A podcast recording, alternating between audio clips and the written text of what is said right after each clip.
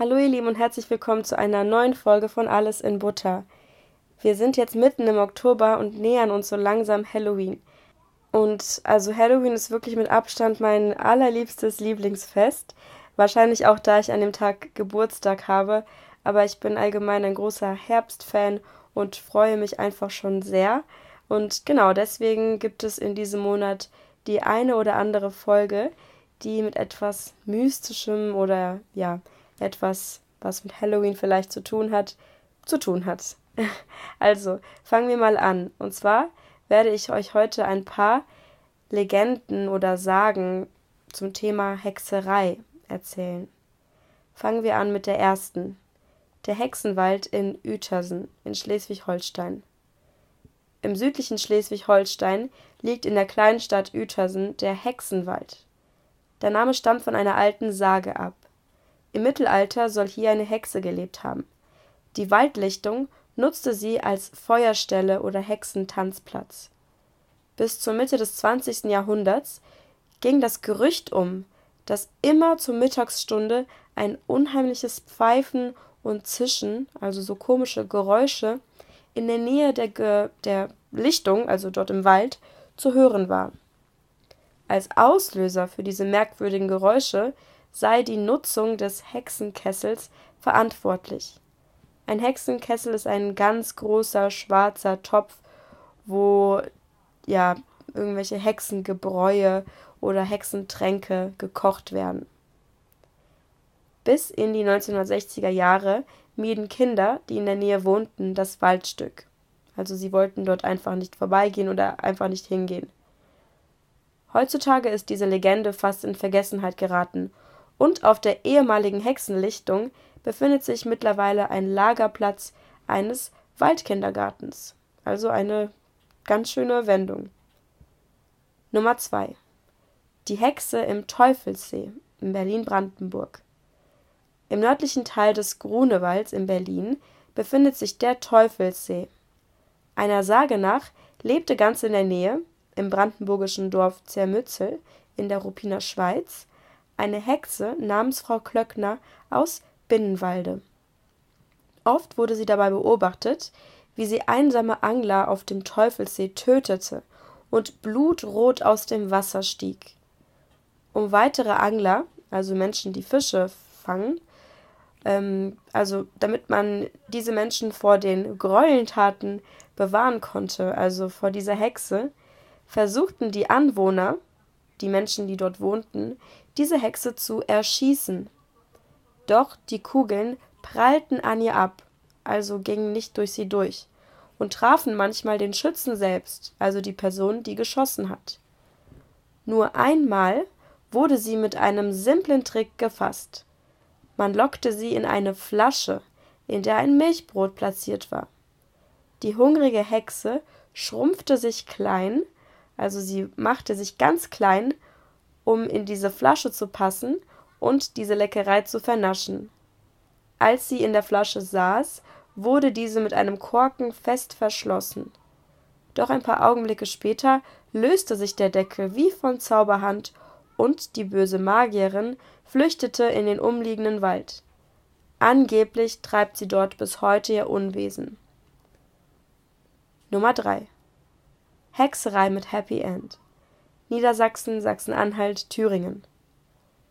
Diese Sage spielte sich in einem namentlich unbekannten Harzer Dorf ab. Ein Hochzeitsanwärter, also jemand, der bald heiraten wollte, lebte mit seiner Braut und seiner Schwiegermutter, beides Hexen, zusammen. Am Abend der Walpurgisnacht, über die Walpurgisnacht habe ich auch schon mal eine Folge gemacht, da zogen sich die zwei Frauen auf den Dachboden zurück, also sie gingen in den allerletzten Stock des Hauses. Sie tranken eine Flüssigkeit aus einer versteckten Flasche und verschwanden spurlos. Sie waren einfach weg. Der Mann, der alles beobachtet hatte, nippte ebenfalls an dem Zaubertrank und fand sich plötzlich auf dem Brocken und inmitten der Festlichkeiten zur Walpurgisnacht wieder. Das heißt, er war auf einem Hexenberg und dort waren halt einfach sehr viele Hexen, die feierten. Sie feierten die ganze Nacht und tanzten mit dem Teufel. als sich der Morgen näherte, gab dieser, äh, ja, der Teufel gab jeder Hexe ein Glas, gefüllt mit ähm, einer magischen Flüssigkeit, und diese tranken es dann. Die Versammlung löste sich daraufhin in Luft auf. Da der Bräutigam ohne Zaubertrank zurückblieb, musste er zu Fuß nach Hause laufen. Als er dort ankam, waren die beiden Frauen ziemlich sauer und verhexten ihn in einen Esel, also in ein Tier. So irrte der Mann eine Zeit lang durch das Dorf, bis die Braut den magischen Wutausbruch bereute. Doch der Mann musste auf seine menschliche Gestalt erstmal warten. Nur Taufwasser, also aus der Kirche, das auf ihn gekippt wurde, konnte die Verwandlung rückgängig machen. Glücklicherweise fand bereits am nächsten Tag eine Taufe statt. Da der Bräutigam in Eselsgestalt partout nicht vor der Kirchentür weichen wollte, goss ihm einer der Kirchendiener das heilige Wasser über den Rücken. Er war wieder ein Mensch und heiratete trotz allem seine Braut. Von nun an lebten sie glücklich und zufrieden. Nummer 4. Die verfluchte Schönheit der Lorelei in Rheinland-Pfalz. Der Felsen Lorelei oder Lorelei mit Y an der Rheinstraße bei St. Gorshausen am Rhein hat seinen Namen einer der bekanntesten deutschen Literaturfiguren zu bedanken, zu verdanken, sorry. Um die schöne Jungfer, also eine Jungfer, ähm, so nannte man damals eine Frau, die noch nie Geschlechtsverkehr hatte, also eine Jungfrau. Ähm, also auf jeden Fall um diese eine schöne Jungfer mit langen blonden Haaren ranken sich mehrere Mythen. Es gibt mehrere Mythen, die von ihr handeln. Zurückzuführen sind diese auf die Erzählung des Dichters Clemens Brentano aus dem Jahr 1800. Die hübsche Lorelei hatte auf die Männerwelt eine so starke Anziehungskraft, dass sie viele als Hexe oder Zauberin betitelten. Unzählige Burschen und junge Männer nahmen sich ihretwegen das Leben, also sie begangen Suizid, denn Lorelei hatte kein Interesse an den Liebesbekundungen.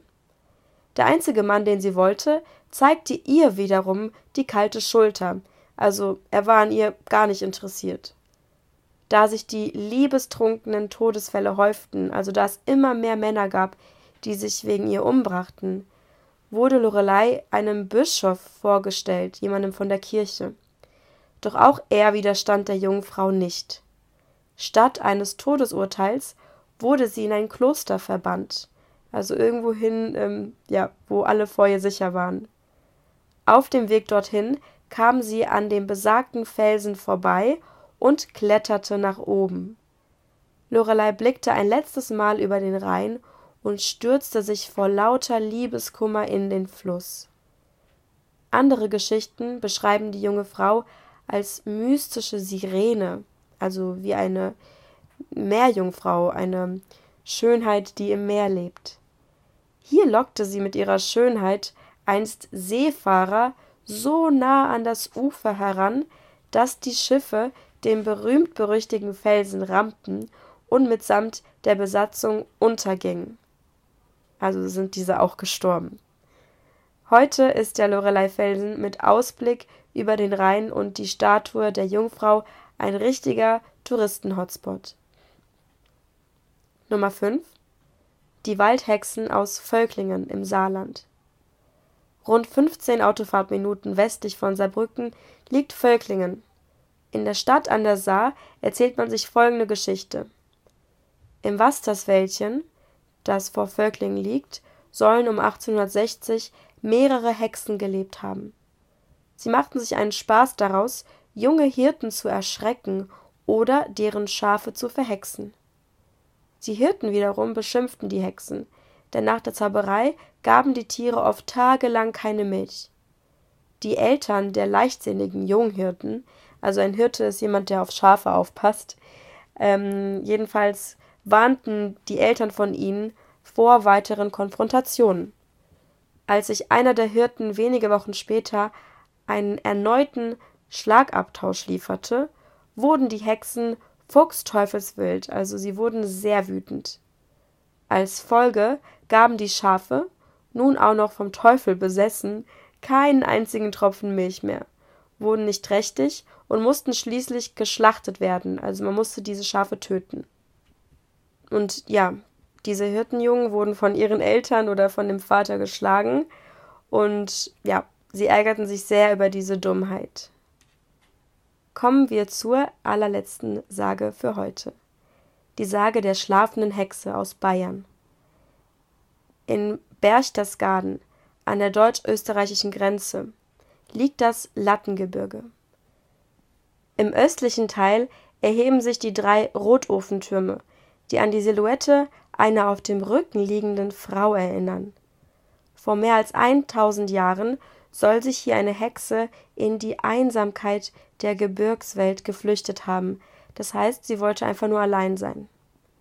Sie konnte Menschen im Allgemeinen und vor allem Christen sowie Missionare nicht besonders gut ausstehen.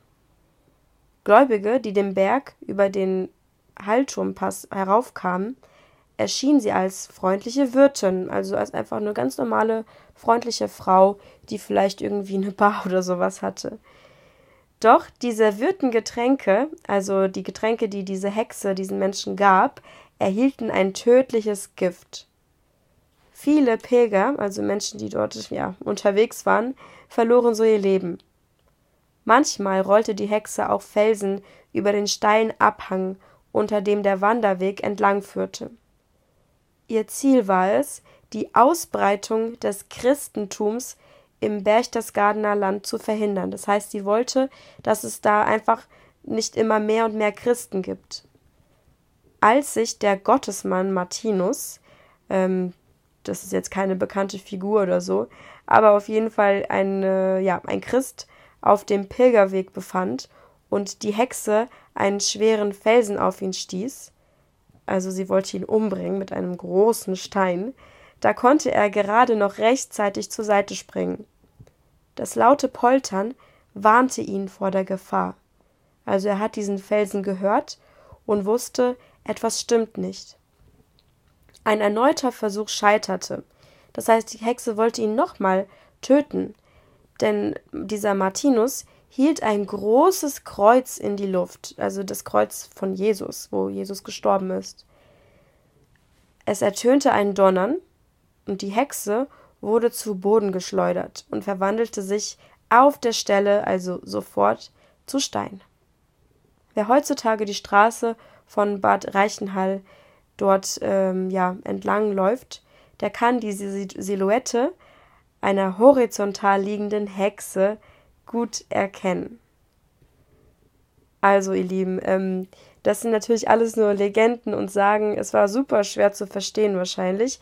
Ich hoffe, ihr habt es einigermaßen kapiert. Aber ja, daran dürft ihr natürlich nicht glauben. Ich glaube, es gibt in jedem Land ähm, oder in jeder Kultur sehr viele Legenden und Sagen. Aber das waren jetzt so ein paar, die ähm, etwas mit Hexen zu tun haben. Ich hoffe, die Folge hat euch gefallen. Ich glaube, das war heute wirklich die schwierigste Folge. Ich habe ja auch ein bisschen vorgelesen. Ähm, ich schicke euch nochmal einen Link zu der Website, wo ich diese ganzen Legenden gefunden habe. Und ähm, genau, ich würde mich wie immer über ein, äh, über ein Feedback freuen, äh, über eine 5-Sterne-Bewertung. Gerne auch, dass ihr mir folgt, also dass ihr meinen Spotify oder Apple Music Account abonniert. Äh, gerne auch Kommentare. Und genau, dann bedanke ich mich noch einmal und wir sehen uns dann bei einer nächsten Folge von Alles in Butter. Macht's gut!